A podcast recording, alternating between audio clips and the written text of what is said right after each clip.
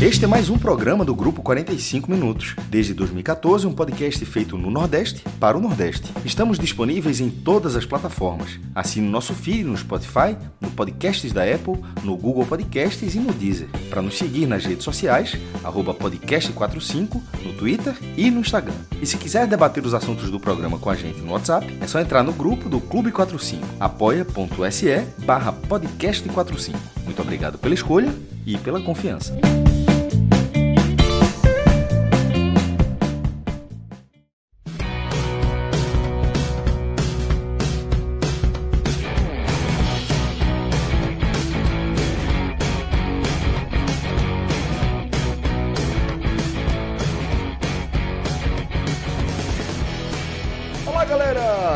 Começando mais um Telecast, eu sou Celso Shigami e vocês daqui a pouco vão acompanhar mais um programa que a gente transmitiu ao vivo, tá? Dentro da nossa parceria com o Grupo Nordeste FC. Significa que a gente transmitiu ao vivo via Twitch no canal da Copa do Nordeste, canal oficial da Copa do Nordeste. A gente reitera aqui a nossa honra, tá? O nosso orgulho de estar tá lado a lado com o Grupo Nordeste FC, lado a lado com a Copa do Nordeste, nessa cobertura já né, do desempenho dos representantes aqui da região há algumas temporadas. Tá? Isso é motivo de muito orgulho para a gente. A gente manda um abraço aqui para a galera do Grupo Nordeste FC, para a galera da Copa do Nordeste pela confiança no nosso trabalho.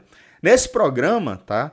Eu contei aí é, com o meu querido Tiago Minhoca e também com Cássio Cardoso. Falamos da derrota do Bahia por 2 a 0 para o Grêmio, que acentua a crise é, no tricolor de aço, né? Partida que ainda não teve da Bove ali na, na área técnica, mas teve o, o técnico argentino já acompanhando a partida e entendendo o desafio que tem pela frente.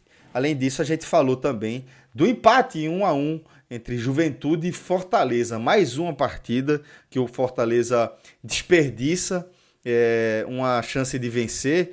É, e apesar de ser fora de casa, dá pra gente dizer que desperdiça, porque o Fortaleza ele abriu o placar, teve chance inclusive de ampliar é, com a cobrança de pênalti desperdiçada mais uma vez, por isso desperdiçou a oportunidade também de assumir a vice-liderança isolada da Série A. Entretanto, ao menos o Fortaleza, o time de Voivoda, não corre risco de perder a posição, a terceira posição, para o Bragantino, que fecha essa 17ª rodada na segunda-feira, enfrentando a Chapecoense fora de casa, tá? E falamos também da primeira vitória do Vitória depois de oito rodadas na Série B. Né? O Vitória que venceu o Guarani com um golaço, gol olímpico, né? É, mas ainda assim não conseguiu deixar a 18ª posição, segue dentro da zona de rebaixamento, segue numa situação dramática a equipe do Vitória, tá?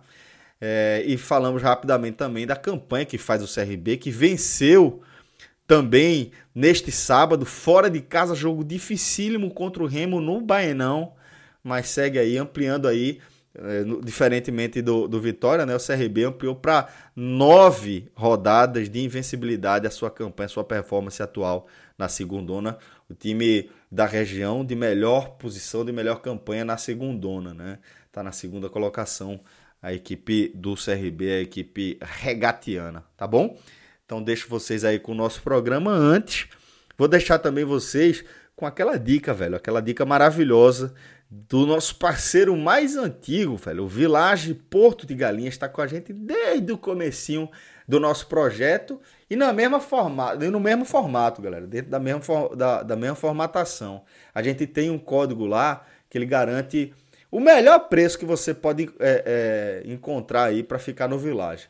Porque o vilageportodegalinhas.com.br, o site do Village, é onde você vai encontrar as melhores diárias, as diárias de custo mais baixo é, dentro do hotel, justamente porque o Village consegue eliminar aí o Booking, o Decolar e outras é, empresas que também fazem esse serviço, né? E as próprias agências de viagem. Então lá você vai encontrar os melhores valores e a gente tem um código que garante 20% de desconto para o ouvinte 45 minutos. Basta você utilizar o nosso código podcast45 lá na, na, área de reservas do próprio, do próprio Village, do próprio site do Village. Uma barrinha azul que fica ali no topo da, da, do site. Você clica lá, faz a sua simulação, utiliza o nosso código 20% de desconto na chincha, na hora, para você ver a mágica acontecendo ali na sua frente. Vale a pena demais, tá? Porque é um lugar encantador, é um lugar mágico que todo mundo que vai lá se apaixona, tá bom? vilageportodegalinhas.com.br. Agora sim, um bom programa para todos vocês.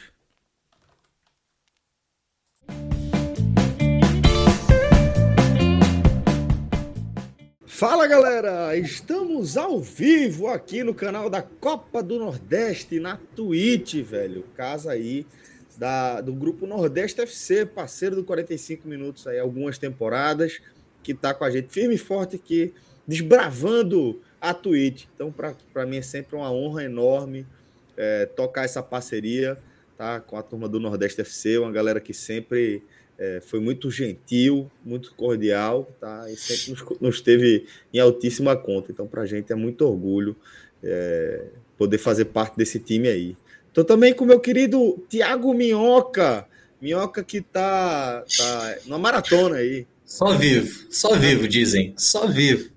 Meu amigo, foi nove horas de rádio hoje. Começamos duas e meia e terminamos onze e meia. Então, nove horas sem estar, claro, né? Teve uma coisa ali do intervalo, banheiro, comer alguma coisa, mas nove horas, até eu acho que esse foi meu recorde, cara. Eu acho que nem quando a gente fazia final de campeonato, que você chega ali no estádio, duas horas antes do jogo, é. aí depois tem duas horas do jogo, e tem mais duas ou três horas.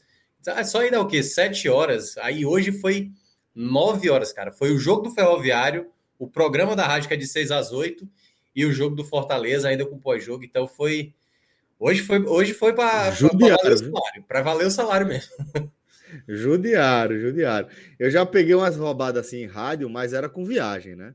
Aí a gente Nossa. tinha que, que pô, ir para o sertão de Pernambuco, Araripina, que é quase Ceará, lá na Nossa. quina do estado, lá em cima. Sim, sim. Já Aí a gente. Polo Gesseiro, exatamente, exatamente. Polo Gesseiro ali, é, no sertão do Araripe, e, e, é uma tirada violenta e, e, e já aconteceu inclusive pelo, pelo diário uma vez. Fui não pela rádio, mas pelo jornal. É, saí no domingo de madrugada para fazer o jogo às 4 horas da, da, da, tarde e cheguei lá assim, já com o juiz apitando para a bola começar a rolar. Caraca. Só que aqui tinha os parceiros já é, é, assim, bem, bem acomodado por lá, né? A galera do, dos outros jornais, galera de rádio que tinha bastante contato, né? Aí, por rapidinho consegui me acomodar e acompanhar o jogo. É, e aí, se você somar tudo com viagem, aí vai dar por aí. Agora, é, é, desse né? jeito aí, velho, você é doido, pô. Você é doido. É. E, e, outra, ver, é, ver dois jogos de futebol seguido, basicamente, que foi o que você fez, é uma coisa. Ver para comentar é outra coisa, velho. Porque você Não. vem com um pacote de informação assim de uma, de uma divisão, é, estatística, histórico de um clube, né? Para depois ir para o programa, para depois voltar para fazer o Fortaleza na Série A, um contexto completamente diferente. Isso é. suga mesmo a cabeça da gente, né, meu? Principalmente para você que trabalha com análise, né? Como é o meu caso, você tem que ser, ser o ponderado, não pode, tipo, ali estar tá cansado e não perceber alguma coisa que acontece no jogo. Então Isso. é puxado, mas assim, é uma. Cara, assim, eu não posso reclamar mesmo, assim, sabe? Na verdade, eu estou cansado de satisfeito mesmo pelo meu trabalho, entendeu? Então, para mim é uma honra ter, ter, que trabalhar com isso e dividir aqui com vocês depois de um dia tão pesado como esse, assim, de, de trabalho, vale muito a pena. Então, assim, primeiro agradecer a Cássio Cardoso, Cássio Cardoso, de me ceder a, a, prioridade aqui, exatamente por isso que mesmo, Ele que tantas vezes a internet dele deu problema, né? E ele não conseguiu terminar nossas lives. Hoje ele cedeu aí o espaço. Então, é, hoje a gente vai debater muito sobre esse empate do Fortaleza, né? Um empate, é. mais um empate com gosto amargo, né, Celso? Sem dúvida, sem dúvida. Vamos entrar nisso daqui a pouquinho. Eu vou até, Minhoca, aproveitar para pedir desculpa, tá? Para nossa audiência. Normalmente a gente. É, é, é que eu não estou lembrando se a gente já fez, mas dificilmente a gente abre um programa só com duas pessoas. Só que hoje foi daquele dia, né? Que acaba que uma soma de bronca é. faz com que a gente fique meio desfalcado. É, primeiro, é, é, eu entrei atrasado aqui na live, porque um dos meus meninos é, pintou com a febrezinha bem na hora de começar a live, aí tive que dar aquela assistência aí ali. Tem que ser pai, né? Exato, não, aí é a prioridade. E aí depois, é, quando eu cheguei, o maestro estava com dificuldade na conexão dele, já vinha com dele, dificuldade desde o fim da, do, da tarde, lá início da noite. E acabou que na hora da live também já estava impraticável. Ele está aqui nos bastidores com a gente, né, tentando ver se a, se a conexão dele melhora para ele conseguir entrar. Mas de toda forma, a gente, por conta do horário, decidiu abrir aqui o nosso programa até para é, tocar o nosso compromisso, né? Que a gente tem é. aí com vocês. E como o Mioca falou, a gente teve um dia é, movimentado, né? Para os representantes aqui da região do Campeonato Brasileiro, falando aí da Série A e da Série B, né? É, como Minhoca destacou, é, a gente vai começar falando dessa, desse empate, né?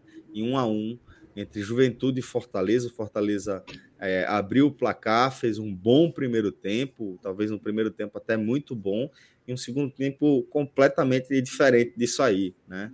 Viu o Juventude empatar, desperdiçou chance de, de pênalti mais uma vez, e com isso desperdiçou também a oportunidade de, de buscar a vice-liderança, de ultrapassar o Palmeiras aí na classificação, né, depois dessas 17 rodadas. Entretanto, a boa notícia é que o Fortaleza também não corre risco de ser ultrapassado pelo Red Bull Bragantino, que fecha essa 17 rodada na segunda-feira, jogo das 8 horas contra o América Mineiro. Então, Fortaleza, se é, não beliscou aí a vice-liderança, ao menos é, também não corre risco de perder a terceira posição. Mas, Minhoca, eu sei que você é um cara que sempre destaca a questão da importância de você aproveitar as oportunidades que a competição oferece para você. E aí é, é, preciso ressaltar que vencer o Juventude no Alfredo Jaconi é uma oportunidade. A gente sabe que é um, um estado difícil de jogar, uma condição um pouco mais dura, e é, o Fortaleza de Voivoda conseguiu abrir o placar nessa circunstância, quando você não sai com, com a vitória, não sai com os três pontos, é, dá, aquela, dá aquele impacto, né? faz com que o time é, sinta um pouco. Vou dar a contrapartida para tocar a bola para você. O Juventude é, também é, podia ter vencido o jogo. Sim. A gente podia estar tá falando de, de um cenário ainda mais catastrófico aqui. Então, por isso que eu queria saber para você, de, de, você, qual você acha que é a temperatura, né? é, que, que, qual o sabor dessa, desse empate para o torcedor do Fortaleza? Se é realmente com, com, aquele sabor de derrota ou se vem com o um mínimo de alívio de ter bliscado pelo menos um pontinho, companheiro? Não, o sentimento, sabe, Celso, é de frustração. Não há como não ser, porque são dois jogos seguidos desperdiçando uma penalidade no fim da partida, né? Eu, aqui eu estou falando pelo contexto quando você olha o resultado e a oportunidade que surgiu nos minutos finais. Claro que eu vou entrar no jogo, o que foi o jogo. E aí vou até fal falar logo geral. O jogo, para mim, foi um jogo para empate, de fato. Não foi um jogo, embora, como você bem falou, teve possibilidade do Fortaleza matar a partida, teve possibilidade do Fortaleza fazer ali a bola da vitória com o pênalti, e teve momentos que o, o Juventude poderia ter feito a virada e sair vitorioso. Então foi um jogo de possibilidades para cada lado. E aí é muito importante, um ponto que eu já tenho destacado, eu, eu gosto sempre de ressaltar as coisas que eu já falei no passado, para não parecer que eu estou falando isso baseado no jogo de hoje apenas. Porque, é, assim. Não é quem... engenheiro de obra pronta, né? É, para quem sabe da maneira como eu falo, eu não falo baseado apenas no resultado, baseado apenas no, nos dois últimos jogos. Eu gosto de falar em termos gerais e até mesmo quando tem bons resultados, eu gosto de apontar ali quais foram as falhas, porque a não ser que o time faça um jogo perfeito, e aí você vem aqui ressaltar o jogo perfeito. E quando o time joga mal, eu também não falo só que o time jogou mal, foi uma tragédia, o time teve sim suas melhorias. Mas como geralmente o torcedor que é mais movido à paixão, né, ele vai pegando ali só o lado bom, o lado ruim, para contextualizar a visão dele. Então, nesse jogo especificamente, deu para ver aquilo que eu ainda vejo do Fortaleza como time nesse campeonato. O Fortaleza, pela campanha que vem fazendo até aqui, eu cheguei a falar isso acho que umas três lives atrás. O Fortaleza não pode ser colocado no mesmo patamar de um Atlético Mineiro, de um Palmeiras e de um Flamengo. Não pode ser, ser colocado nesse patamar. Certo? Só em relação a, ao placar, a pontuação. Desculpa, só Isso. em relação à pontuação. Só quando você vê a pontuação. Quando você vai considerar todo o resto, não tem como. Correto, tá correto. Porque aí a gente vai começar, quando a gente for entrar mais no Fortaleza, é saber. A gente sabe que tem jogadores que têm suas limitações, que algumas vezes foram lá e resolveram, que outros jogadores vão ter o, o chamado dia normal deles, entendeu? E vai ter jogadores que vai ter naquele jogo, e aí vou até pegar um exemplo, o caso do Robson, por exemplo, né? Tantos jogos que o Robson não joga bem, mas tá lá fazendo gol da vitória contra o Corinthians, contra o São Paulo, contra o Red Bull Bragantino, e foi um jogador responsável direto também por essa boa campanha até aqui. Só que quando eu falo do Fortaleza em termos gerais, é há muita expectativa com esse Fortaleza, e com essa expectativa vem, obviamente, para um jogo desse contra o Juventude. Eu acho que a gente até falou isso da outra vez, Celso. Você falou assim, eu até cheguei a falar, o próximo jogo do Fortaleza é contra o Juventude fora de casa, aquele jogo chatinho. Aí eu acho que foi você que falou, e o Fred falou assim, mas que não me venha deixar escapar ponto, que vença lá. Eu falei, mas aí é que tá, né? Tipo, uma coisa é a campanha do Fortaleza, outra Exatamente. coisa é o time do Fortaleza que vai pegar um, um, um, Juventude fora de casa. Não é que ele vai amassar, ele pode amassar o, o, o Juventude, mas a, eu não consigo ver isso nem no Palmeiras e nem no Atlético às vezes, embora o Atlético no momento seja a equipe que está jogando o melhor futebol. Tem times que acabam oscilando. E o Fortaleza é uma equipe que tem isso durante os jogos. Até mesmo nas vitórias que foram importantes, Teve um momento, é só lembrar o jogo contra o Atlético Mineiro, teve um momento que o Atlético Mineiro poderia ter feito um gol ali que poderia tranquilizar o jogo e não aconteceu. Então, cada jogo tem a sua história. Contra o Red Bull Bragantino, o Boeck salvando a bola no último minuto também. Então, o futebol, ele é feito em boa parte disso, de oportunidades que vão sendo criadas no jogo e que você vai aproveitando ou que o adversário vai também aproveitando. E o jogo se desenhou, Celso, Teve uma modificação assim bem considerável. Iago Pikachu não pôde jogar. E aí ele veio com, com, com o próprio Bruno Melo, né? O Bruno Melo fez a ala esquerda, ele também poupou o Tite, botou o Jussa para ser o zagueiro, né? Voltando o Felipe junto com o Ederson, e transformou o Crispim em ala direito. Acho que foi um ponto positivo do jogo, né? O Crispim foi muito bem ali pelo lado direito, algo que percebemos ali, pelo menos no início, a, a equipe do Juventude com muita posse da bola e já deu para ver, sabe, Celso? Eles jogam muito à vontade em casa, muito à vontade em casa, sabe? Não tem pressa. Aliás, até trabalham de maneira demasiada ali no campo de defesa sem ter muita verticalidade. E o Fortaleza estava confortável, porque o que mais se viu no primeiro tempo era o Juventude chutando de fora da área. Pegava a bola, chutava de fora da área. Foram sete finalizações no primeiro tempo. Dessas sete, seis foram de fora da área. Três do Matheus Jesus, quase que no intervalo de cinco, seis minutos já no final do primeiro tempo. Quando a gente vê o Fortaleza no primeiro tempo, o Fortaleza, quando tinha essa bola, era muito rápido, era objetivo. A primeira boa chance foi exatamente a jogada do gol, um escanteio bem batido pelo Crispim, e aí o Benevenuto foi lá, né, cabeceou com até uma certa tranquilidade, mas subiu bem mais alto do que a marcação do zagueiro do Juventude, fez 1 a 0, o goleiro deu uma falhada, e aí o Fortaleza, assim, mesmo não tendo muita posse da bola, quando chegava, chegava com muito perigo. Teve uma, por exemplo. Ederson bateu de fora da área, o goleiro espalmou, o Bruno Melo bateu, pegou o rebote, o goleiro fez uma segunda defesa. Então teve ali, de fato, no primeiro tempo, um Fortaleza que era objetivo até por volta dos 30, 35 do primeiro tempo. No final do primeiro tempo, eu comecei a perceber algo do Fortaleza que eu já tinha visto em jogos contra os paulistas naquelas vitórias de 1 a 0. O Fortaleza deixando o time controlar o jogo, mas não tendo uma resposta. E eu tinha feito essa crítica em outras partidas. Quando a gente viu isso no final do primeiro tempo, era até natural, porque o Fortaleza tem isso em boa parte dos jogos. Ninguém acha que o Fortaleza, é bom, é bom deixar claro, que o Fortaleza faz do primeiro ao último minuto um jogo de controle total ou um jogo de intensidade total, até porque, como disse o próprio Voivoda, ele disse que tem momentos que o jogo pede para você desacelerar, desacelerar ou até mesmo o adversário ter mesmo a bola e você se proteger.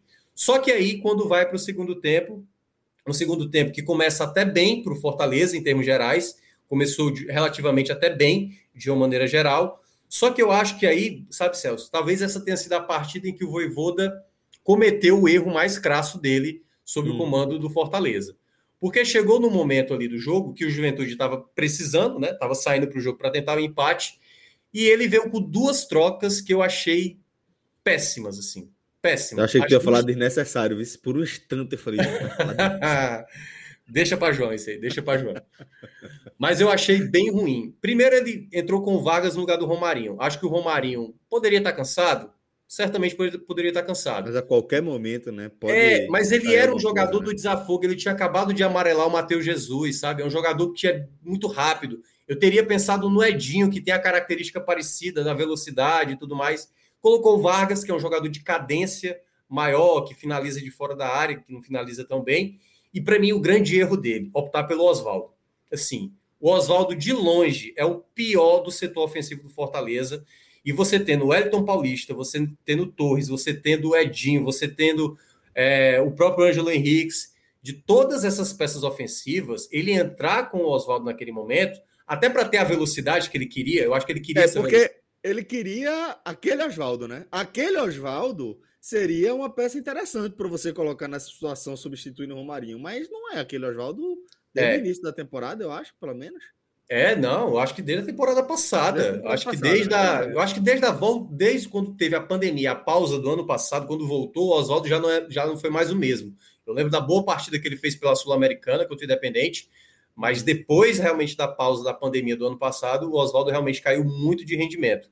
E o ponto que eu ainda destaco dessas trocas, que eu achei bem erradas da parte do, do Voivoda, é porque a equipe ela não conseguiu dar o volume. E aí o, o Juventude, que já tinha feito uma troca, fez mais três, né? Exatamente, tá trincado aí.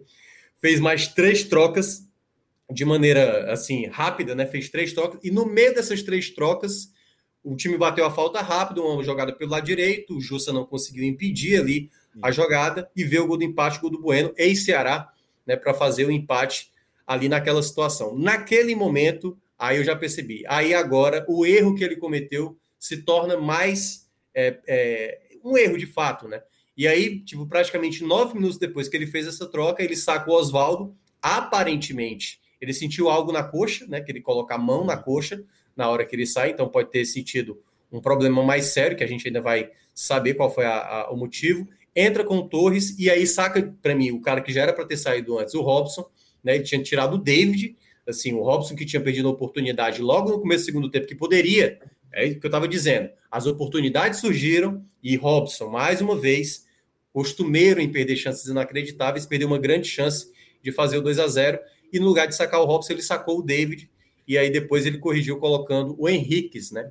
Naquele momento, quando ele colocou Torres e Henrique Celso, eu até pensei, eu teria colocado já o Wellington Paulista numa dessas duas opções, ou no lugar do Henriques ou no lugar do Torres, sabe? O Torres é um jogador que sempre vem do banco, tem, tem estrela e tudo mais, não acho que é um jogador muito pronto ainda, ainda erra bastante. O próprio gol que ele fez contra o Palmeiras começa com um passe totalmente errado dele, e acho que o Wellington Paulista me pareceu, Celso, que o, o Voivoda guardou peças para o jogo de quarta-feira contra o São Paulo. Me pareceu muito, sabe? Tite não jogou, o Elton Paulista não foi acionado, sabe? Me parece que ele guardou algumas peças, imaginando que pudesse conseguir a vitória mesmo sem as principais peças para esse jogo. E aí veio exatamente essas duas trocas, não surtiu efeito.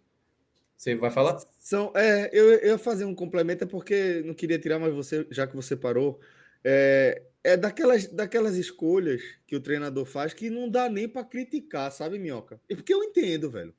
Eu entendo, é muito desgaste. Você sabe que, que você não tem um elenco é, com, com tantas opções para girar o time manter um nível quanto os seus adversários ali no, no campeonato que você está disputando ali em cima, é. né? Pelo menos em relação ao ritmo de pontuação. Então faz sentido. Agora paga um preço, né? Acaba pagando um preço, né?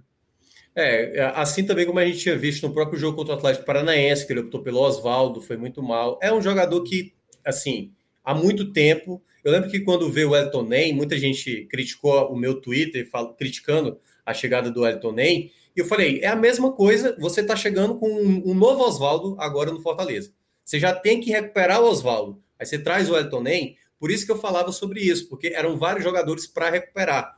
E aí o Fortaleza, tanto é que já acabou saindo.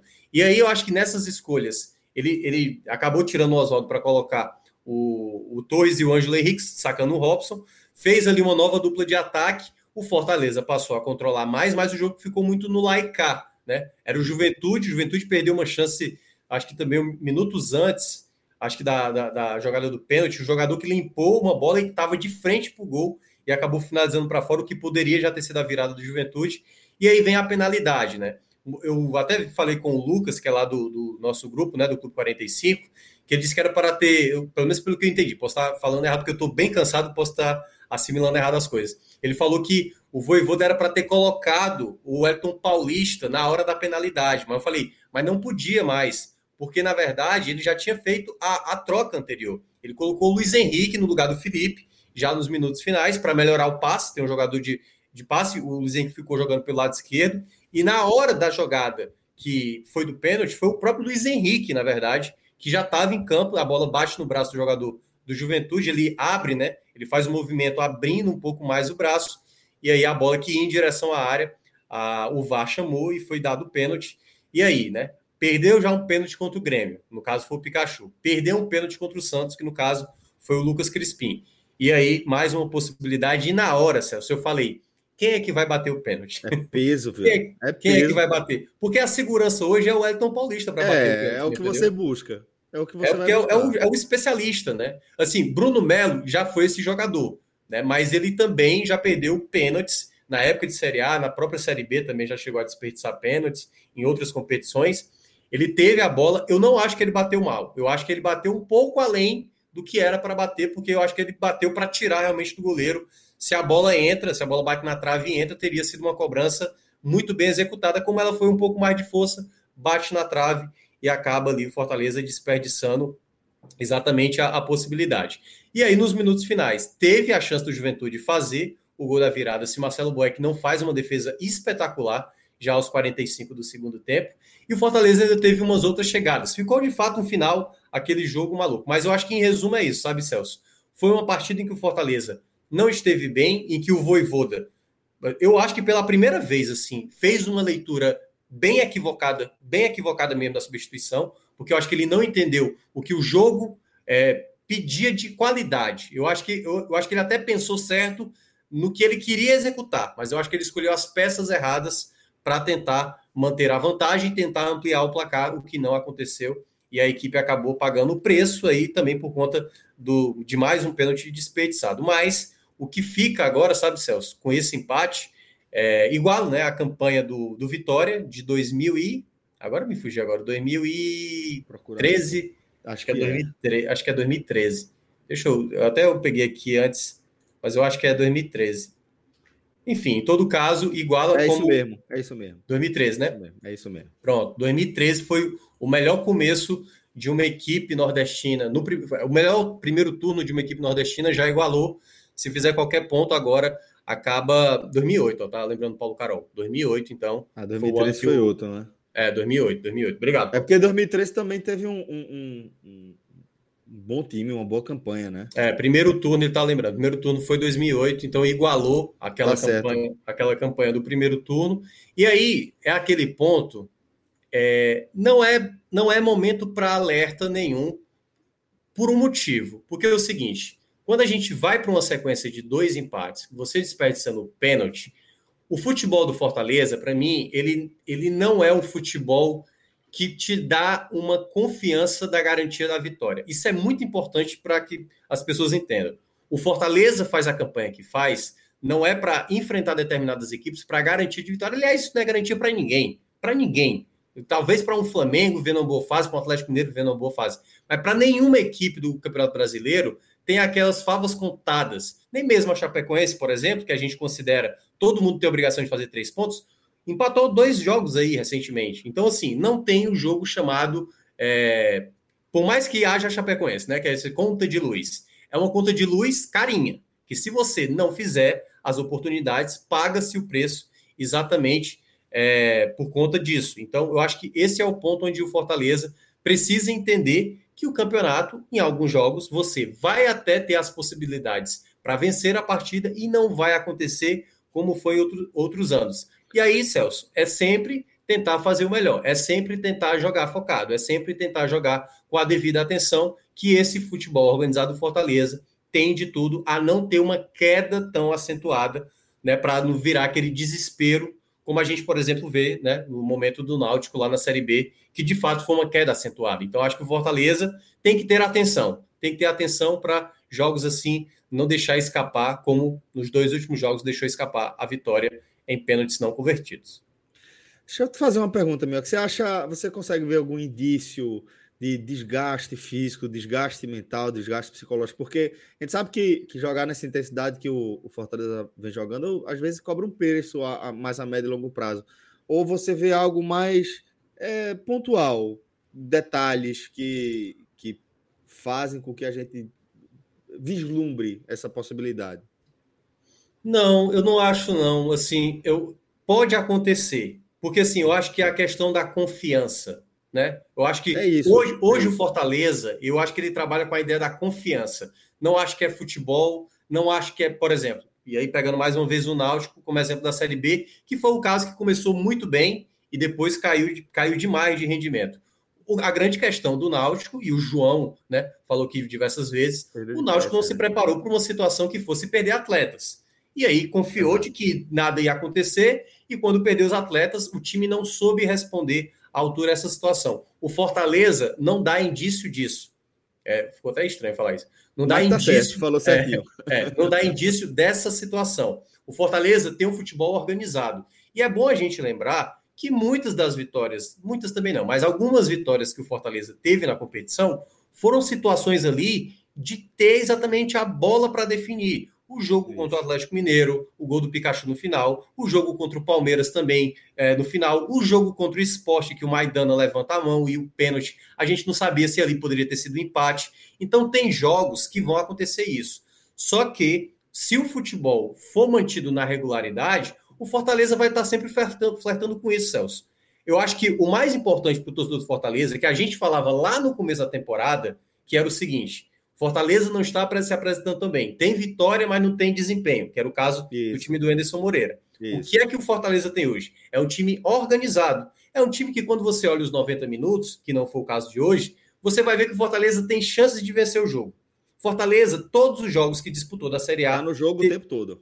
Está no jogo o tempo inteiro. O tempo então, todo, mesmo não todo. jogando tão bem hoje como eu achei, o Fortaleza não foi bem hoje na partida, e as escolhas do Voivoda não foram bem, o Fortaleza teve chances reais de sair com um resultado positivo. Isso é o que é mais importante. O futebol, obviamente, ele pede, e eu acho que o Voivoda, mais do que ninguém, até porque entende muito mais de futebol do que a gente, sabe aonde ele cometeu o grande equívoco hoje, na ideia que ele estabeleceu. E talvez, ao longo do tempo, e principalmente no jogo que vai ter quarta-feira contra o São Paulo, ele vá né, perceber a ideia geral. Mas, no geral, acho que o Fortaleza ele não tem essa perspectiva da, da queda da intensidade. Eu acho que ele pode perder a, a, a confiança, né? Pode perder essa questão da confiança. Mas para isso, o Fortaleza já deu uma resposta, mesmo quando perdeu o clássico contra o Ceará, exatamente vencendo o CRB na Copa do Brasil e logo depois o Palmeiras fora de casa. Agora, curioso, né, Celso?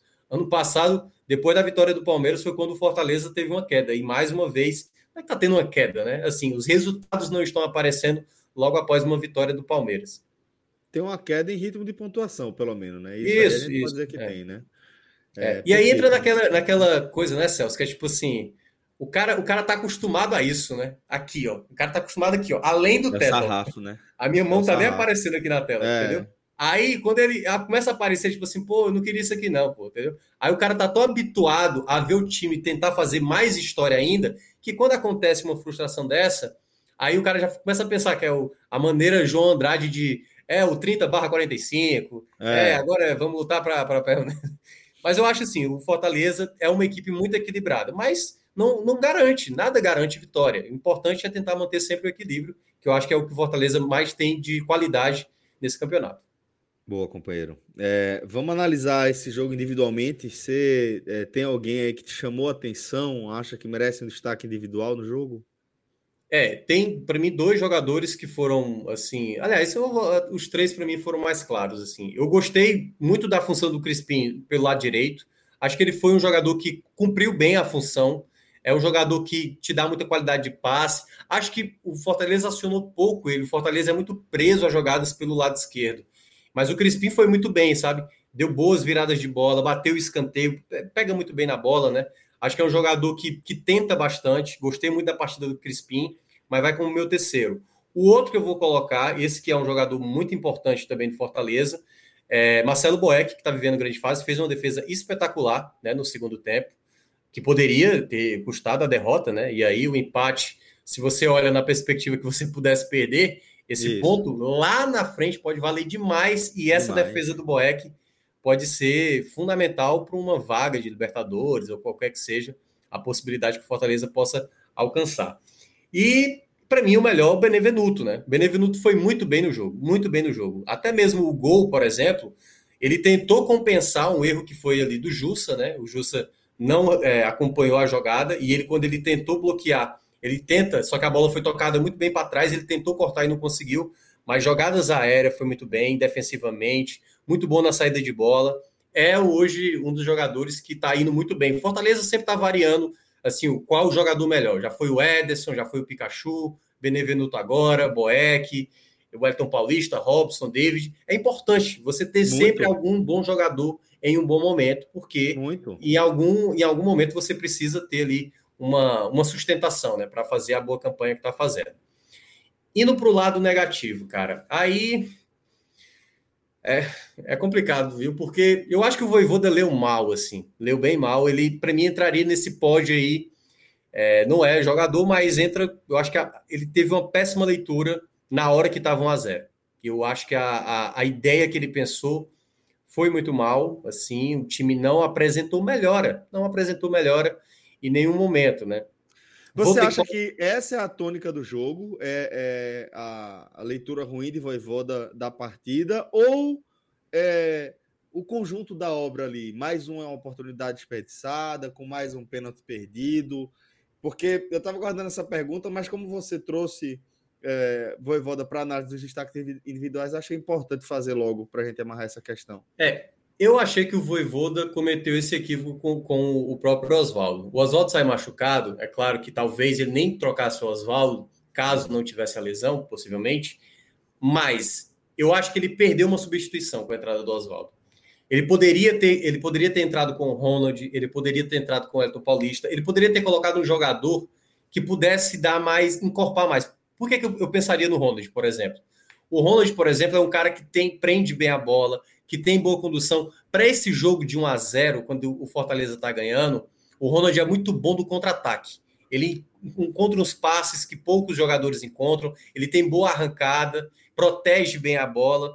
Então, acho que eu teria até sacado, por exemplo, poderia ter sacado o Felipe, que estava amarelo, poderia, mas eu teria sacado o Ederson, sabe, que estava mais cansado, desgastado, errou uma saída de bola, por exemplo, né? Assim, e é um dos que eu também vou colocar como destaque negativo, sabe? É, o Ederson eu acho que não fez uma boa partida, finalizou bem algumas bolas de fora da área, né, como a, do primeiro tempo que eu citei, mas eu achei que ele foi um pouco distante. O Ederson ele tem assim alguns jogos que ele vai abaixo, sabe? Ele não teve muita presença de área. Ele, tem, ele teve muita participação de chute de fora da área, assim como o próprio Felipe também teve. Mas eu acho que faltou mais do Ederson, sabe? Ser mais o responsável por criar algumas jogadas que acabaram não, não dando muito certo. E para mim, assim, o pior, infelizmente, eu sou muito fã do futebol dele, Matheus Jussa, no momento em que o, o Juventude cresceu de fato, que faz o gol e depois quase faz a virada, o Jussa ficou muito perdido no jogo, muito perdido mesmo, assim, sabe? Então foi foi o, pior jogo que eu vi do Jussa com a camisa do Fortaleza. Esteve muito, assim, a jogada do gol, ele ele não consegue parar a jogada, estava bem é, sem, sem nenhum, nem, nenhum tipo de, de enfim, de desenvoltura ali, né, para jogar no sistema defensivo. E foi o momento que eu já senti que ele não esteve bem, né? Eu acho que foi o momento que o Fortaleza mostrou mais vulnerabilidade pelo lado dele, o lado esquerdo, que realmente foi um momento que o Fortaleza teve mais dificuldades na partida. Perfeito, Minhoca. É, companheiro, eu quero, quero agradecer demais, tá? Essa resenha aqui com você. Sei que você hoje veio pro sacrifício, né? Hoje foi. Você nem maratona. é eu tô, tô, com voz ainda. Não, mas tá, tá. Fiz uma grande análise mais uma vez, companheiro. É, antes de vocês ir embora, vamos chamar alguém que está aqui de carona com a gente. Vamos né? aqui, vamos Desde chamar ele aqui. Vamos chamar o cretino aqui para cá. Olha Entra aí. aí. Olha o cretino quem, aí. Quem achava que a gente estava sozinho, a gente estava sozinho assim, né? Liga o áudio, cretino. Ele nem para ligar o áudio para criticar. Irmão, a sua bom? sorte que o áudio tava, tava, tava desligado. Como é, tá. Thiago Minhoca. De, deixa eu só ressaltar de novo. O seu cabelo está maravilhoso. Maravilhoso. Muito obrigado, viu? Ainda, Cara, ainda você assim... tem quantas pessoas é, o seu cabelo? Porque não é você, não é você. Nenhuma. Eu ah, o quê? Deve Olha, ser uns três cabeleireiros fazendo assim, fio a fio, sabe, posicionamento. Deve ser. Fio a fio é essa, essa pintura aí. Essa aí, essa cabelo Olha, aí. É, Minhoca, é mesmo com esse elogio, que aparentemente é genuíno, seu, é eu estou torcendo muito para que você acorde no meio da noite, doido para ir no banheiro, e no meio do caminho você chute o pé da cama com três dedos, viu? Tá novo. Cara, eu acho que não tem como não, cara. Eu acho que eu vou apagar tão legal daqui a alguns minutos. Eu só vou perceber, me perceber vivo amanhã, 10 da manhã. Deseja aquele piso com pé inchado. É a mesma coisa. É, é de, de trivelinha, assim, na pontinha só. É, não... Passando correndo. Viu? Minhoca, meu irmão, um cheiro pra tu, vice. Obrigado. Um abraço, mesmo. Minhoca. Descansa, Valeu, galera, e bom resto de programa aí. Valeu a todos. Valeu. Vamos embora. Encerrar aí com Minhoca, como é, ele descreveu ali, velho, tá no ar desde 14h30. Rapaz, é uma, uma vez. Eu... É puxado demais. Pô. Uma vez eu jornada peguei um, uma jornada que foi 9 da manhã, eu fiz o futebol SA. E aí ia ter um jogo 11, se não me engano, era Bahia e Vasco, lá em São Januário. De que horas foi o jogo do, do futebol SA? O futebol SA de 9 às 10. Não, futebol SA de 9 às 10 da manhã de sábado. De 10, 10 horas começou a jornada, que é uma hora antes do jogo e uma hora depois. Então eu fiz a jornada, quatro horas. Depois a gente gravou o pod. Então foram seis horas seguidas no ar. Eu só queria dormir o resto do sábado, velho. Eu é entrei nove horas no ar e parei de falar às 15. Puta merda. É cacete, velho. Você é, é doido. É puxado. É minhoca, é minhoca puxado. ritmo aí. Não, Ele merece, né? Merece. Pra passar um sufocozinho. Tá errado. merece. Sei nem o que foi, mas merece, né? Merece, merece. Ele tá sofrendo, tá sofrendo só o tantinho, ele sabe. Não é à toa. Beleza, ó, mandar um abraço aqui para Tadeu Fec. É, Cássio, tô lhe seguindo no cabelo grisalho e no pó. Boa, Tadeu. Ô, meu irmão, obrigado, viu? Um abraço para você, muito obrigado. Bom, Cássio Cardoso, meu irmão, vamos tocar o nosso barco por aqui, né, irmão? Vamos falar aí dessa derrota do Bahia para o Grêmio, né? O Grêmio agora de, de Filipão e o Grêmio de Diego Souza. Que velho, meu amigo, meteu um golaço. Aquele, aquele um gol, aquele gol é de quem pega a bola assim, faz.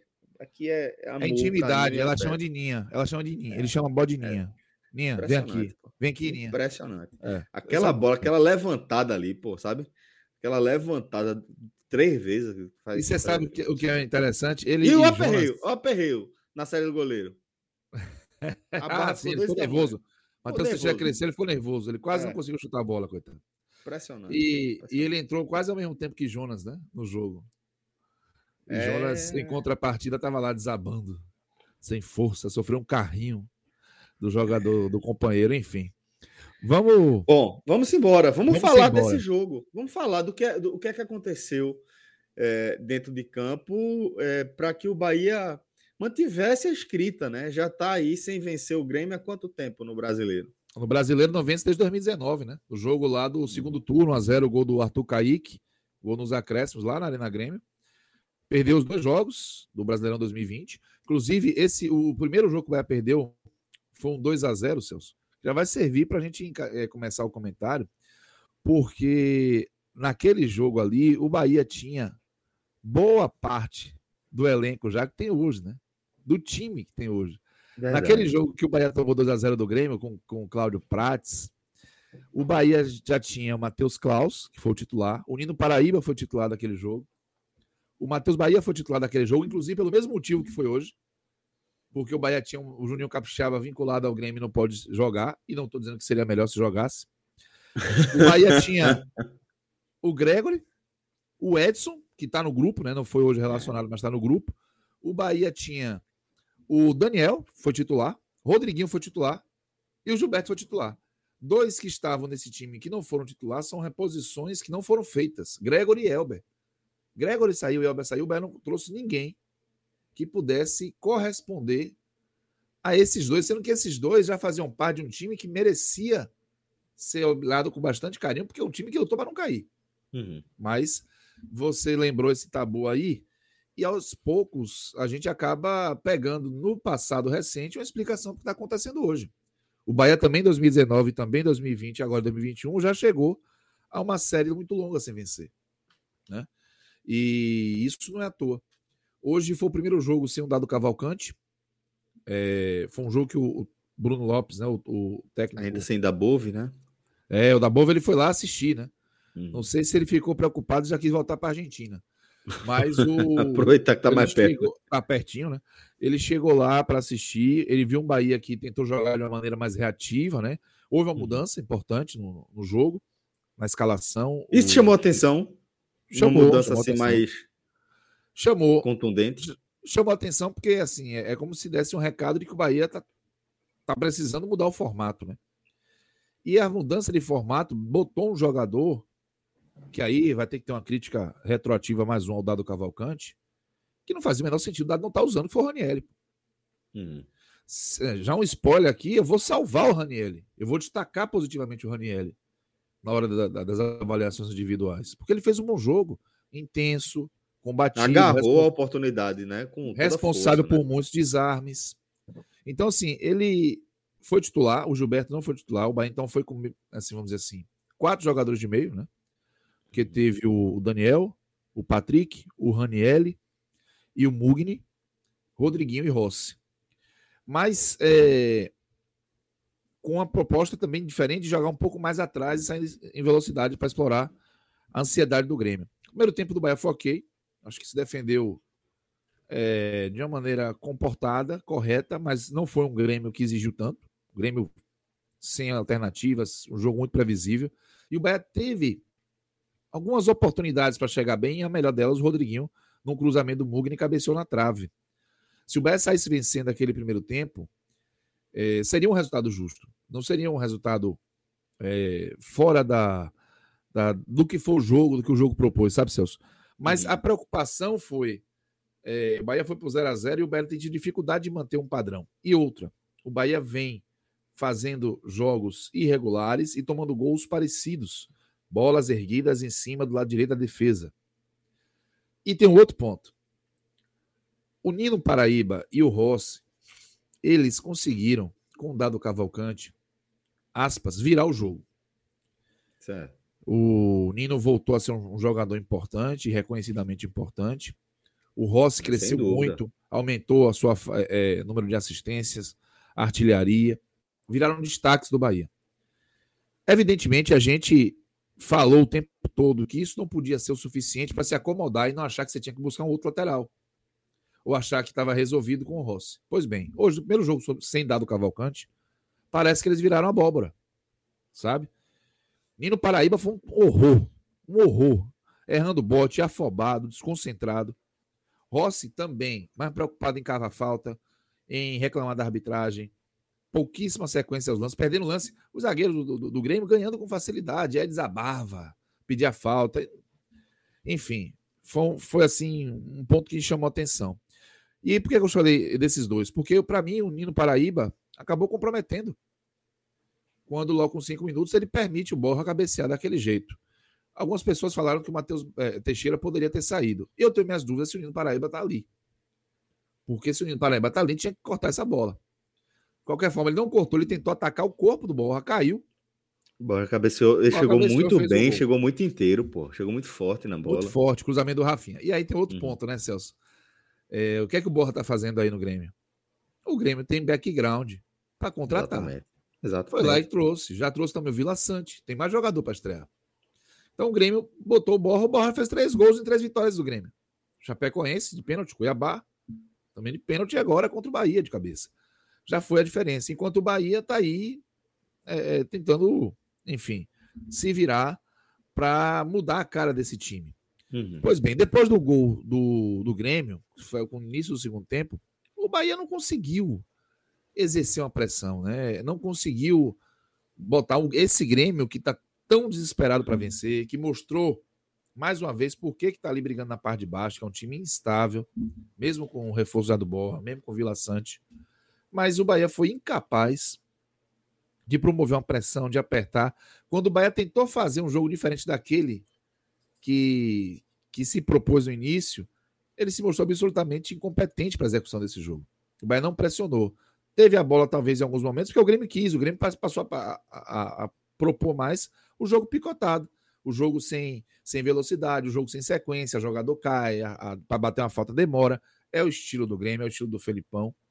E só destacar que o gol do Borra, ele lembrou um gol, por exemplo, que o Dudu, treinado pelo Filipão em 2018, fez na Copa do Brasil, em cima do Nino Paraíba. Cruzamento no segundo pau, da, da esquerda para a direita da defesa do Bahia. Vem alguém para cabecear em cima do Nino Paraíba. É o zero e vezeiro isso acontecer. E aí, o, o Grêmio do Felipão também tem um formato de picotar o jogo, de deixar o jogo morno. O Bahia não soube sair disso. Teve uma boa chance com o Raí, um jovem jogador, pinçado aí nesse início de, de, de temporada em uma Copa do Brasil, é, se não me engano, sub-20 ou sub-17, eu tenho que precisar, no Piauí.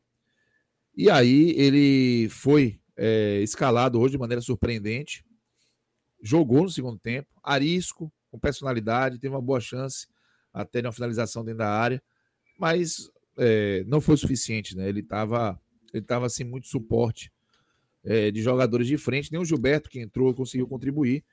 E aí, o, o, o, o, golpe de misericórdia, que foi o gol do Diego Souza, ele já foi ali numa sequência que estávamos realmente. Tipo, não teria tempo. Se o Diego Souza não faz o gol, o Bahia não teria tempo de responder aquele ataque. O árbitro encerraria o jogo 1x0. Mas, como miséria pouca é bobagem, o Bahia ainda se deu o desfrute né, de ver aquele lance plástico do Diego Souza, que deu uma cavadinha, saiu levando, na força e no jeito, e ainda deu a, sei lá, ao torcedor do Bahia também a cena do Jonas tropeçando no Raniel e caindo. Mas não foi no Raniel, não. Foi no Mugni, né? Caindo para é, permitir ao Diego Souza, nervoso na frente do Teixeira, nervoso. fazer o 2 a 0 é, Eu não estou surpreso pelo jogo, é, pelo resultado. Infelizmente, não estou surpreso. Infelizmente, não estou surpreso pelo desempenho insosso.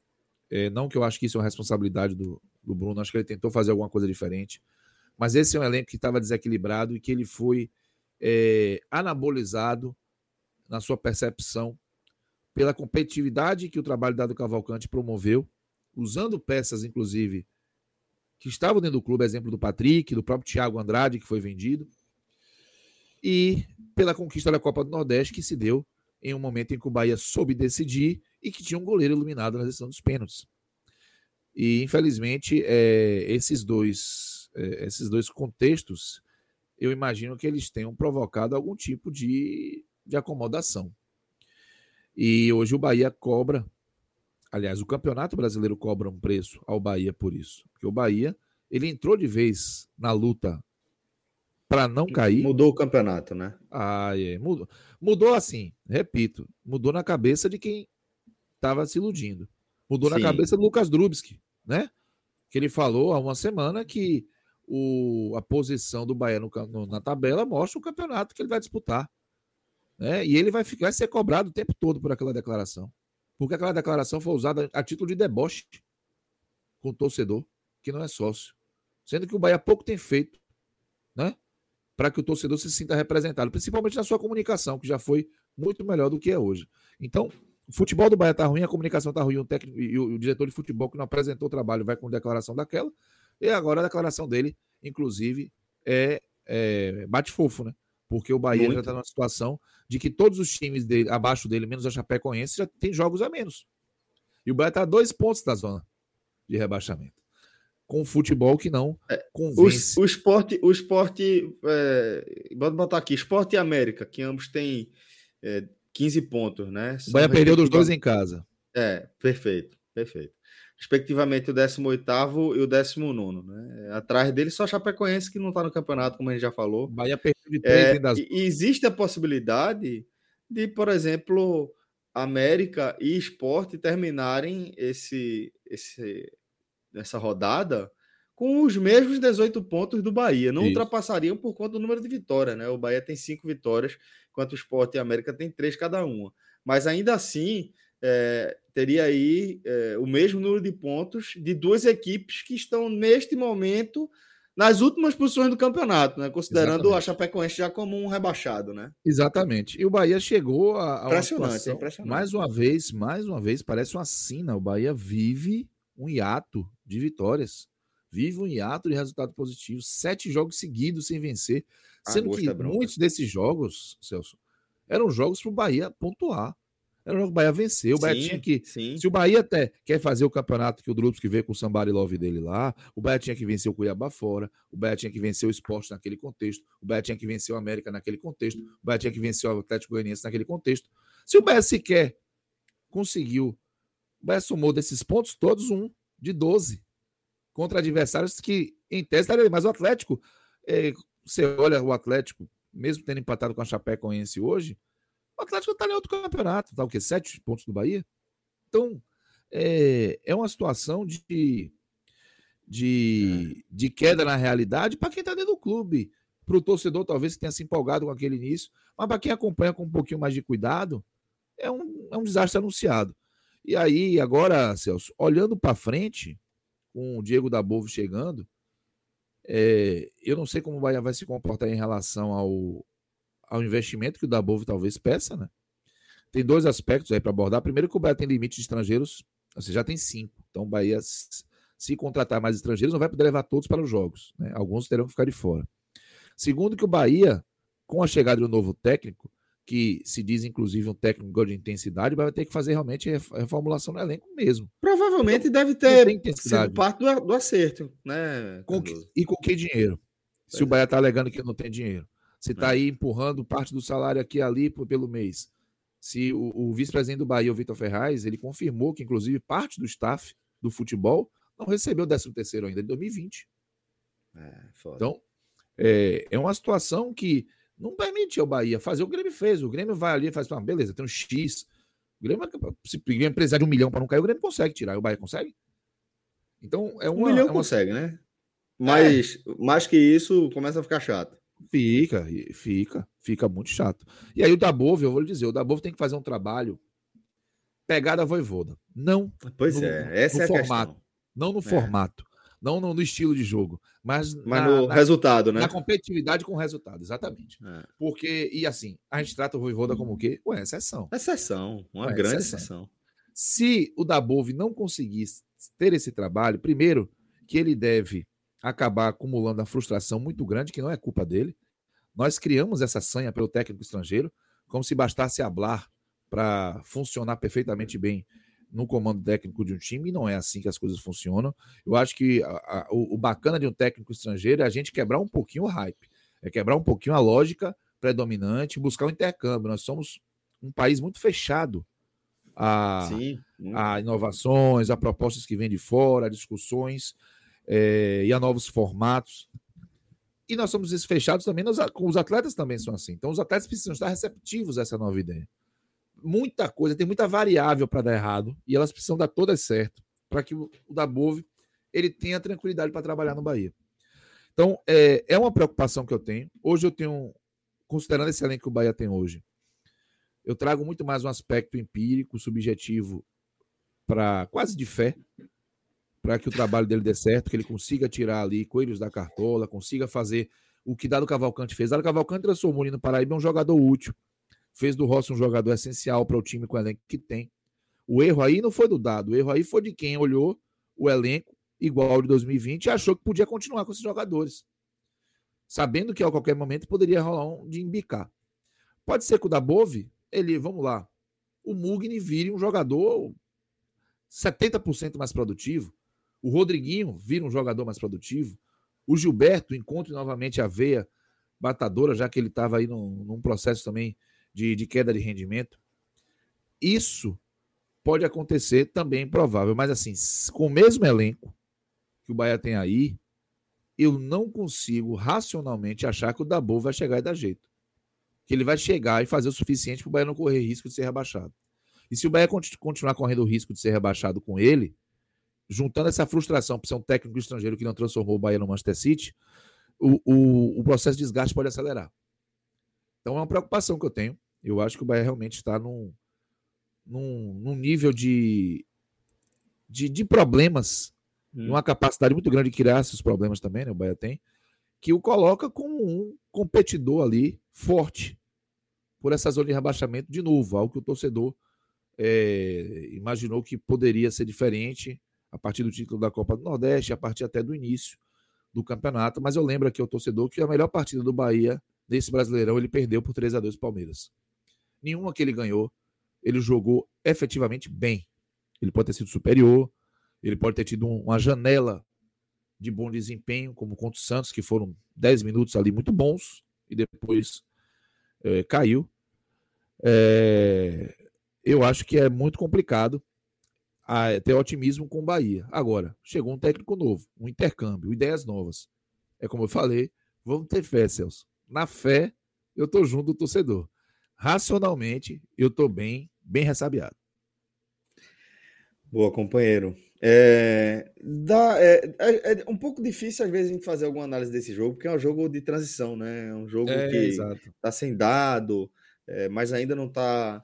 E o é, Bruno com, assumiu sabendo que ele só ia ficar um jogo, né? Porque já estava ali, provavelmente ele sabia, fez, ó, o técnico tá encaminhado, não vai ser você o, o, o, treinador. Eu acho que, inclusive, que o Bruno não fez boas alterações. Eu gostei da escalação, mas acho hum. que as, as alterações não, for, não foram boas. Ele tirou o Daniel para mim quando não era para tirar. É, demorou de tirar o Rossi. Talvez ele hum. precisasse tirar o Rossi para dar espaço. É, enfim, eu acho que que ele deixou uma estreia ali irregular. Uma boa escalação, primeiro tempo ok, vai poder ter saído vencendo. Segundo tempo, o gol sofrido não vou colocar na conta dele, eu acho que a postura estava parecida, mas a hora que ele ah, precisou Aquela mexer, cabeçada de Rodriguinho estava quanto o jogo? 0x0, 0x0, 36 do primeiro tempo. Caralho. Aí na Cruel, trave. né, velho? Muito sozinho. De né, novo. Velho? E aconteceu isso no jogo contra o Atlético de, de, de Goianiense. Um cruzamento que veio da esquerda, ele chegou inteiro, dava 1x0 pro Bahia, ele botou por cima, inteiro. Então, realmente, ali era, era uma, um momento de. de é, de, de virar ali. E aí o Tadeu tá falando uma coisa interessante aqui, era um momento de turn foi, point. Foi é bem na hora, impressionante. É isso, é a hora de. E isso aconteceria contra o Atlético, o Bahia pegar, fazer um 2 a 0 tava melhor mesmo.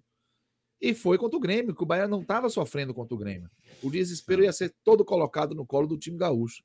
Sim. Mas até para isso o Bahia não está conseguindo né, ter sucesso. A cabeçada, um capricho, bateu na trave. E aí o Bahia depois tomou o gol e não conseguiu reagir. Então a fase é muito complicada do Bahia. É, e desse, dessa partida de transição, Cardoso, é, quem você acha que, que pode ter chamado a atenção de Voivoda? Né, de falar, ó, por esse jogo da aqui. Desculpa. Relaxa. É. Mas é, desse, desse, dessa partida de transição, quem você acha que pode ter chamado a atenção de Dabove, né? De falar, ó, Ranielli. esse cara aqui pode ser um ponto. Ranielli, perfeito. Ranielli, Ranielli, Ranielli, ele brigou, ele foi muito, ele foi muito, simbolizou muito a competitividade e a, a boa qualidade do jogo defensivo do Bahia no primeiro tempo. E na hora que a coisa desmoronou um pouco ali, ele seguiu sendo muito regular. É, eu acho que o Raí deixou uma boa impressão pela personalidade.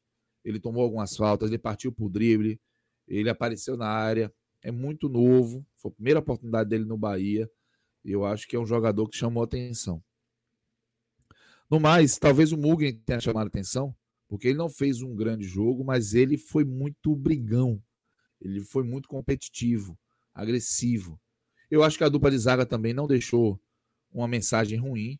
O Conte e o Luiz Otávio sofreram muito mais por problemas que, que a lateral apresentou, no Paraíba, em especial. E talvez tenha deixado uma boa impressão. O Matheus Teixeira tem a, a, discussão do lance do primeiro gol, no segundo não teve culpa. Acho que isso não, não deixou, virou um problema. O Rossi deixou uma impressão péssima, eu imagino. Mas é um jogador que tem força física, então pode ser que ele tente ter uma conversa tete a tete com o Rossi eles conversem ali para ver se ele consegue contar com o Rossi, até porque força é um problema que o Bahia está tá tendo, né? Então, acho que, que isso tudo pode ter passado ali pela cabeça do, do Dabove, mas eu acho que quem chamou atenção, dizer assim, olha, eu gostei, eu imagino que tenha sido o Raniel, que foi um jogador que ele, que ele prestou atenção. E aí ele vai avaliar Rodriguinho, Gilberto, Tarcísio perguntou nos comentários sobre o Gilberto. Gilberto não tinha condição de jogar 90 minutos, aí fez essa escolha de jogar só é, a partir do segundo tempo, né? Quando o Bahia, inclusive, tomou o gol. Mas é, o Voivoda ele vai, ter, ele vai ter mais tempo, né? E eu espero que ele consiga, já que ele veio de fora, já que ele não montou esse elenco, que ele se sinta mais à vontade para fazer algumas mudanças mais profundas. Algumas coisas hoje chamaram a atenção, Celso. O hum. Galdesano não foi para o jogo, o Oscar Ruiz não foi para o jogo, o Lucas Araújo não foi para o jogo.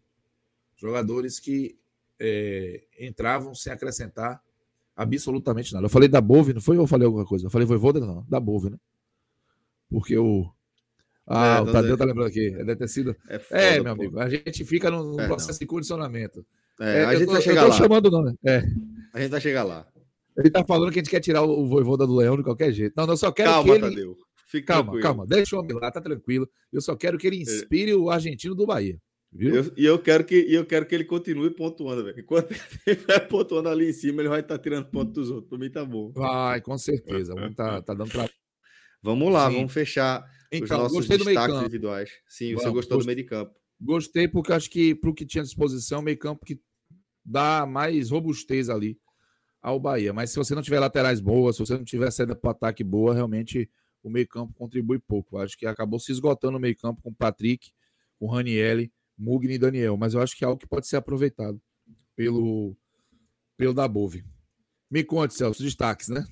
Isso, isso, exatamente. É, destaques. É... Ah.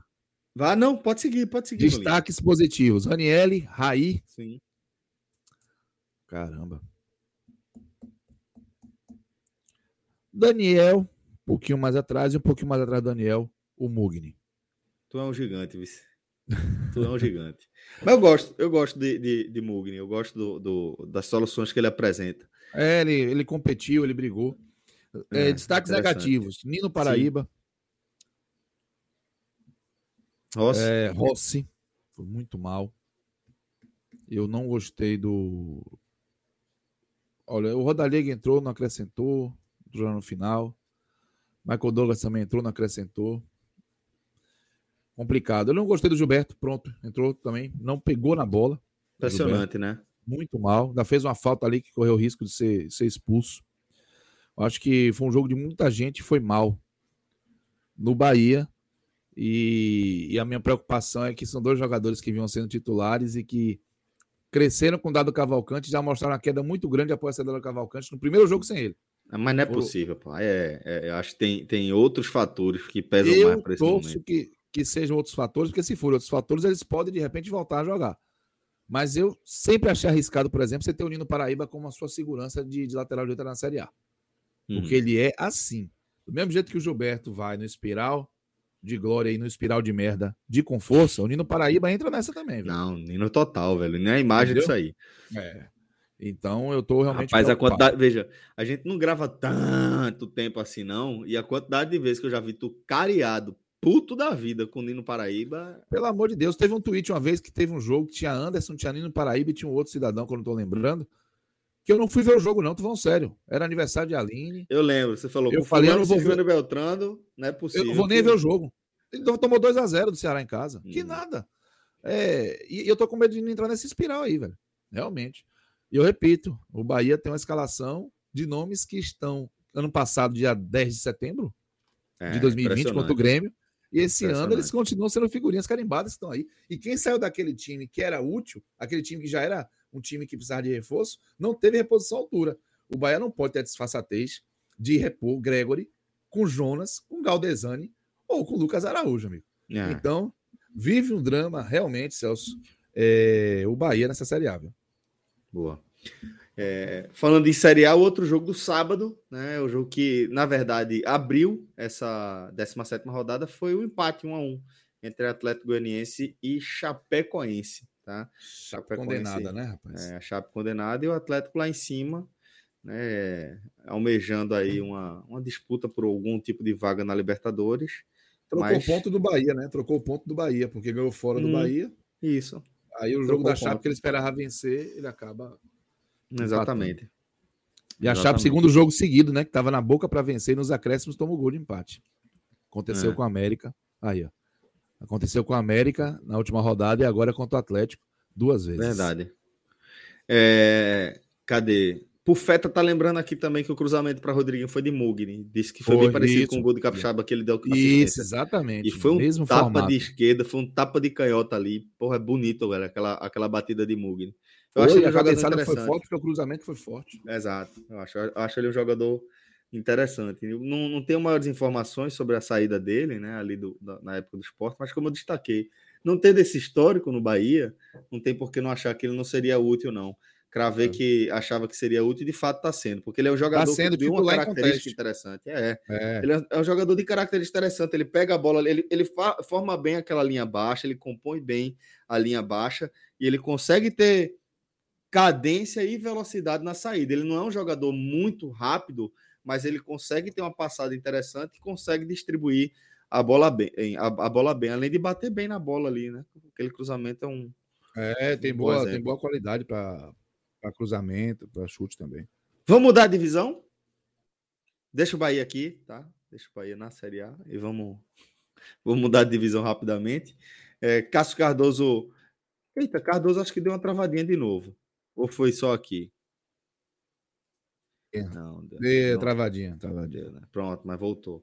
Cardoso, vamos mudar de, de, divisão. Vou apresentar aqui enquanto você tenta, tenta estabilizar por aí, que a gente vai falar agora é, da primeira vitória do Vitória depois de oito rodadas, depois de oito jogos. O Vitória ganhou, mas foi com um gol qualquer, não. Mas foi com um golaço, um golaço é, um gol olímpico, né? Nos acréscimos do primeiro tempo, mas que garantiu aí uma bela e importante vitória para a equipe rubro-negra. E Cardoso, ao que me consta, você acompanhou nessa né, partida é, pela Rádio Sociedade da Bahia. Eu acho que a maior, a maior vantagem desse resultado foi ter foi algumas simbologias. Vencer com Wagner Lopes, técnico que deve ir até o final da Série B com vitória é, vencer nas, na abertura do, do, retorno, já que o Vitória fez o pior primeiro turno de sua história em Série A ou B, com apenas duas, dois triunfos apenas durante todo o campeonato. Inclusive, curiosamente, a última vez que o Vitória tinha vencido foi contra um time de Campinas no Barradão com um golaço. Né? Foi o Pablo Siles de fora da área um mês, né? Foi no dia 20 de julho e venceu por 1 a 0 E hoje, mesmo sem fazer um, um bom jogo, o Vitória não fez um bom jogo, mas fez um jogo melhor que o do Guarani. É, tem um pessoal que eu acompanho de Campinas e eles estavam falando que esse jogo do Guarani foi o pior, um, um dos piores da temporada. E realmente o Guarani foi muito mal. A escalação foi ruim do Daniel Paulista. É, colocou dois jogadores na cabeça de área que não estavam funcionando desde o campeonato paulista. É, o Tony e o Índio. Perdeu o Bruno Silva, que é um jogador que vinha na condição de titular e durante todos os jogos, mas estava suspenso. O Lucão do Break virou um desfalque também. Então, assim, o Guarani veio mal, veio mal. É, e a escalação também não agradou. E o Vitória conseguiu tirar proveito disso para ser melhor que o Guarani. Ainda assim, o primeiro tempo se encaminhava para um 0x0 ruim, em que o Vitória tinha muita dificuldade. O Soares, que foi o autor do gol, tinha errado um monte de besteira é, é, tentado fazer bolas de efeito, lances de efeito e errado assim, errado rude, sabe? Quando você erra longe, erra finalizando mal, erra dando passe ruim. O Samuel não estava bem. É, basicamente se destacavam o Fernando Neto e o Marcinho. O Marcinho chegou bem no Vitória. E o Lucas Arcanjo. Porque o, o Andrigo saiu na cara do gol na melhor chance do primeiro tempo. Uma arrancada do Bidu pela esquerda. Uma das poucas vezes e aí o, o, o, a finalização do Rodrigo foi boa, o Lucas Arcano foi uma defesaça. Nos acréscimos do primeiro tempo, aí é, veio o lance que decidiu o jogo, né? O escanteio do Soares, que foi um golaço, escanteio, um gol olímpico bonito, né? A gente já viu o gol olímpico feio, aquele que a bola sai meio mascadinha, vai direto. Não, a bola, a bola é, é, ela tem, ela ganha altura, mas ela perde altura rápido Isso. e é forte, é, é uma forte. batida forte no segundo pau ali. Vai na eu, outra bochecha, velho. Golaço. É, impressionante, impressionante. Golaço. Golaço. golaço Rafael Martins não conseguiu chegar. E aí o Vitória fez 1 a 0 é... No segundo tempo, o Vitória conseguiu administrar a situação. É... Não vou dizer a você que dominou tanto quanto no primeiro tempo, mas não correu riscos. Eu acho que esse é o grande ponto do segundo tempo do Vitória. continuou mal na produção ofensiva, continuou mal no controle do jogo, mas não, não dá para dizer que o Vitória correu riscos. O Vitória não, não permitiu ao Guarani finalizar com perigo, ter chances de gol, pressionar, sabe daquela sensação de que e o empate vai sair. Uhum. Não teve isso. O jogo ele foi calor. quase, não teve calor. O jogo foi quase que se arrastando mesmo até o final e o Vitória mereceu vencer. Aliás, as melhores chances do segundo tempo foram do David, né, que entrou no segundo tempo é, e teve boas chances. Uma Rafael Martins uma boa defesa, outra ele acabou errando, mas as melhores chances saíram dos pés do Vitória na segunda etapa. O Vitória conseguiu administrar o jogo e venceu o Guarani. É, não acho que é um formato de escalação que vai tirar o Vitória dessa situação que teve hoje. Uhum. É, tem, uma, tem um, um, nível de, de, adversário um pouco mais qualificado e o Vitória não consegue vencer. O Vitória não vai poder contar também com a felicidade de um atleta, um brilho individual, um espasmo é, toda a partida. O Vitória precisa de mais regularidade. Eu digo isso porque o, a escalação do Wagner Lopes foi muito ruim e ele demorou demais para mudar. Ele flertou com a tragédia quando ele demorou para trocar o time, com o Guarani tentando sem jogar, mas tentando buscar um empate. Escalou o Wesley. O Wesley Prontec é um jogador que, além de todos os problemas e da simbologia negativa dele, né, entrando em campo pelo Vitória, por todos os seus, seus problemas de ordem pessoal e criminal, ele, ele não acrescenta, cara. É inexplicável a escalação e a manutenção do Wesley. Ele não acrescenta. E ele foi titular mais uma vez. E em paralelo a tudo isso, o Vitória vive um momento político bizarro em que o presidente Real, né? fica buscando subterfúgios para não é, ser, ter suas contas apreciadas e para não se submeter a uma avaliação do Conselho de Ética.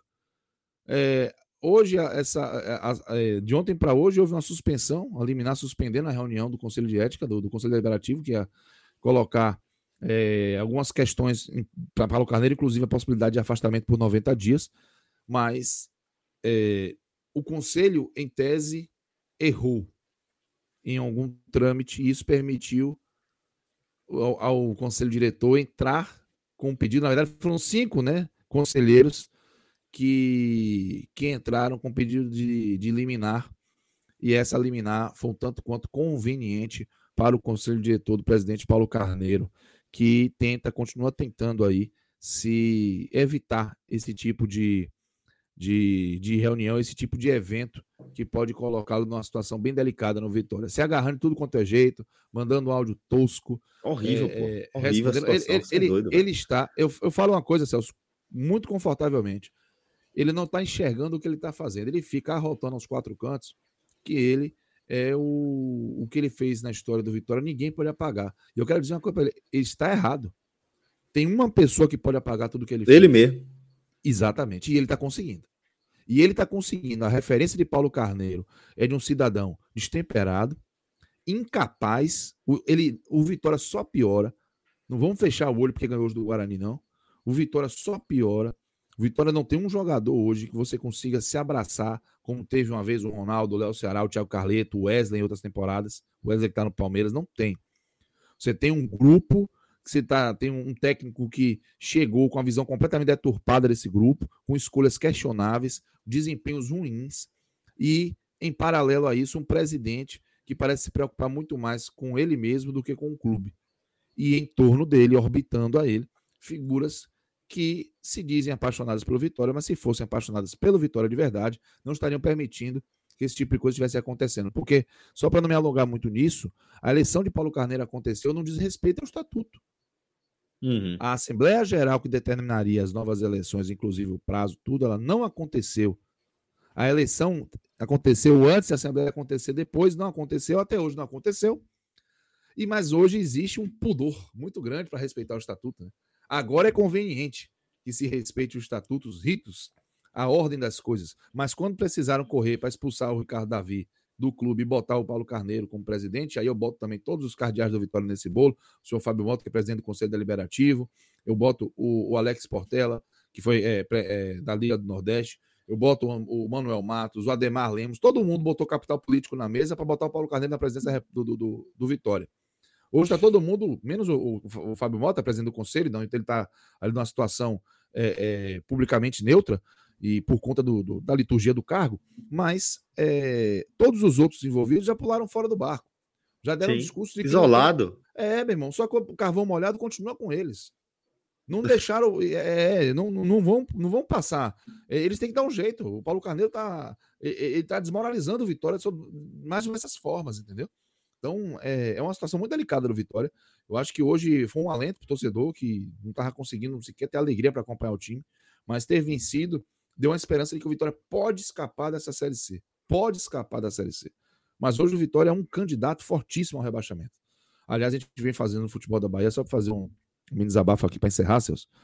É, a gente vem fazendo. Impressionante, um, né? Uma observação futebol da Bahia. Jacuipense encaminhada para cair na C. Que momento. Vitória encaminhada para cair na B. O Bahia doido para entrar na zona de rebaixamento na A. Impressionante. É um momento realmente impressionante. delicadíssimo. Vamos para o destaque de Vitória? vamos, vamos lá para os destaques. Vamos lá.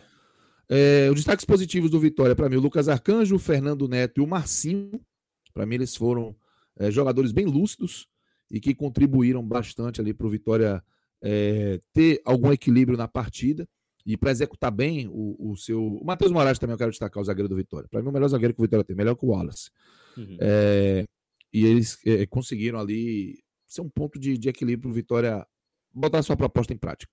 Destaques negativos: o Wesley Piotec, o Wagner Lopes, escalação horrorosa. O técnico já começou muito mal. Três jogos horrorosos do Vitória. O do CRB teve um momento bom ali, mas ok. É... O Samuel foi mal. O Samuel não jogou bem. O Pablo Siles uhum. não jogou bem. O Pablo Siles precisa participar é, de uma maneira mais regular. Não sei se ele está sendo escalado no lugar certo. Para mim, ele tinha que ser segundo ou terceiro homem, não primeiro homem. Mas não foi bem. É... Zagueiros ok, o, o Van e o Roberto discretos na lateral. Eu acho que esses jogadores merecem sim o, o, a cornetada. E eu ia colocar o Soares nisso, mas o Soares fez o gol da vitória com um golaço olímpico, então evidentemente que ele está preservado. No resto do jogo ele não foi bem, errou tudo de bola parada, de passe, mas o que ele acertou resolveu a vida do clube. Então o Vitória conseguiu aí com esse resultado uma expectativa de, de reação. Mas é, é um pouco até do que eu falei quando analisei o Bahia. Essa expectativa, pelo que a gente está vendo de desempenho, ainda está mais pautada no empírico, na, no otimismo. No, como diz um amigo meu, o otimista é antes de tudo desinformado, né? Mas, é, mas a gente vai, vai acreditando, né? De que, que as coisas podem, podem ser revertidas. Eu acho que tem muito time aí que também faz seu esforço para cair se o Vitória conseguir encaixar ali um formato de jogo, tomar decisões melhores, acalmar um pouco o ambiente político, é, quem sabe o Vitória consiga sair dessa situação. Mas é tudo no campo do empirismo, tudo no campo de subjetividade. Objetivamente, o Vitória tem que jogar muito mais para quem diga assim: ah, esse time não vai ficar aí. Por enquanto, é. não dá para dizer isso, não. É, eu vou só pontuar o seguinte, Cardoso, até porque é, a gente tem, tem uma galera massa acompanhando aqui o programa sim, com a gente sim. e uma galera que acabou tendo um programa é, mais magrinho em relação à, nossa escalação, né? Primeiro eu tive só com o Minhoca e agora só contigo. E a gente não vai, por exemplo, mergulhar nessa campanha do CRB, né? Que a gente tinha programado para falar é. também. É. E o CRB meteu um 2 a 1 no Remo e ampliou aí para nove rodadas de invencibilidade nessa Série B. Né? Com isso, o CRB é, buscou lá a vice-liderança isolada da, da, da segundona, né? O Goiás ainda vai entrar em campo, mas tem um jogo duríssimo nesse domingo, a partir das 16 horas, com o Paio, tá? Sampaio hum. Corrêa tem 30 ah. pontos, está na sexta posição, está querendo ainda é, ficar perto né, da, da, do G4, pode entrar no G4 ainda nessa, nessa rodada, o Sampaio é, Se ganhar o Goiás, ele entra, né? Ele tira o Havaí. Exatamente, exatamente. Ele pelo, tira, pelo saldo de gols. Ele tira o Havaí pelo saldo de gol, perfeito. Então, é, destacar rapidamente aqui essa campanha brilhante que o CRB vem fazendo, né? Você está pontuando a nove rodadas é, seguidas na, na segundona, com jogos duros, como essa vitória aí sobre o CRB. O Remo está se arrumando, pô. O Remo está em 12 lugar com 26 pontos. Tava chato para ganhar do Remo. Tava, tava. Tá. Jogar no Baianão é, é, é, sempre, sempre difícil, é sempre complicado. É. No, Barra, é, é, é no Baianão, né, no caso. No Baianão, é porque o pessoal pensando que é o Baianão, né? Não, o Baianão. É, Baianão, no Baianão. É, isso. que é ali perto pois da Curuzu. E o Alan Al, né, que ele, ano passado ele conseguiu participar de campanha do Cuiabá, né? Participou hum. também da campanha do Paraná, o descenso, do Cuiabá, do acesso ele tá aí no CRB fazendo um trabalho bem, bem consistente, é um time competitivo, chato de se enfrentar. E chega a esse início de retorno ali, disputando a Vera. Disputando a Vera. E hoje é o nordestino que resta lá dentro, né? A gente Pois é, os três, é. três, o Sampaio, o Náutico e o, o CRB dentro da zona de classificação. E nenhum, e nenhum no Z4. Nenhum no Z4. Agora a gente tem aí o tá Vitória. lá. o Vitória tá no Z4. E Não, eu tô falando CRB. da Série A, na Série A. Ah, tá. É, a gente tava num momento com os quatro fora do, do, Seriam do sete. G4. É, seria, não era um momento com sete, né? Sete. É, meu amigo. Mas, enfim, custa, sonhar não custa nada. Agora, alguns chatos de, de acesso já estão naquele G4 da Série B, é. tipo Coritiba, Goiás, Havaí, Chato. meu irmão. Chato. É, são mala, time mala, que Ruim chega. de sair dali, né? É ruim, ruim. Os caras pegam ali e começam a pagar IPTU, bicho. É, Impressionante. ruim, impressionante. Mora É, mesmo ali então, no G4. Mora, mora. Então é, é complicado. Lamento que o Náutico tenha perdido tanta força e torço aí para que o CRB consiga é, se preservar nessa condição. Fez uma pontuação boa até aqui. Total, total. Cardoso, querido, obrigado demais pela Tamo resenha, junto. tá? Tamo Foi junto, massa. tamo junto. Uma e pouca da manhã, a gente tá aqui segurando essa galera que tá também dando essa força, essa agradecer. moral pra gente. Muito velho, bom, vocês são muito incríveis. bacana. Vocês são incríveis, Tá. de verdade. Obrigado demais, tá? É, eu me desculpo realmente em nome do 45 minutos por a gente não ter conseguido fazer uma live com a configuração que a gente vem fazendo, né? Com no mínimo três pessoas. Mas realmente hoje foi um dia mais ralado, né? Três pessoas O Xará tava caso, com a gente, velho. teve. Antes da gente Foi, pô. começar. O Xará tava Isso. com a gente, pô. Ele esteve com a gente é, durante parte, inclusive, da, da, da resenha ali com o Minhoca, só que teve uma hora que ele caiu de vez e não conseguiu voltar. tá? Exatamente. Mas, Aí a de nossa fato, é, estrutura de, de telecomunicações ainda, ainda, ainda carece de uma Não, evolução. Pois é. Mas a gente Do Brasil. gente vai lá. Do Brasil. Não tô falando do, do podcast, não. O podcast é muito bem servido. O que Beleza. tem de bom a gente tem. Tem, tem, tem, tem. O problema é o nosso país que precisa dar uma melhorada nessa É, prestação de serviço. Exato. Matheus, querido, obrigado. Um cheiro para você, um cheiro para. Tadeu, para Matheus Santana. Matheus é o próprio, pro Feta, Tarcísio, a galera que tá aqui com a gente desde o começo, participando, fazendo esse programa com a gente, tá bom? E amanhã, como o Feta tá dizendo aí, tem mais aperreio pra gente acompanhar. Fique tranquilo, que tiver aperreio, se quiser aperreio, cola na gente. A gente, Fala com a gente. a gente a trabalha com assunto. Vamos embora. Um cheiro para vocês, galera. Forte abraço a todos. Até a próxima. Valeu. Tchau, tchau.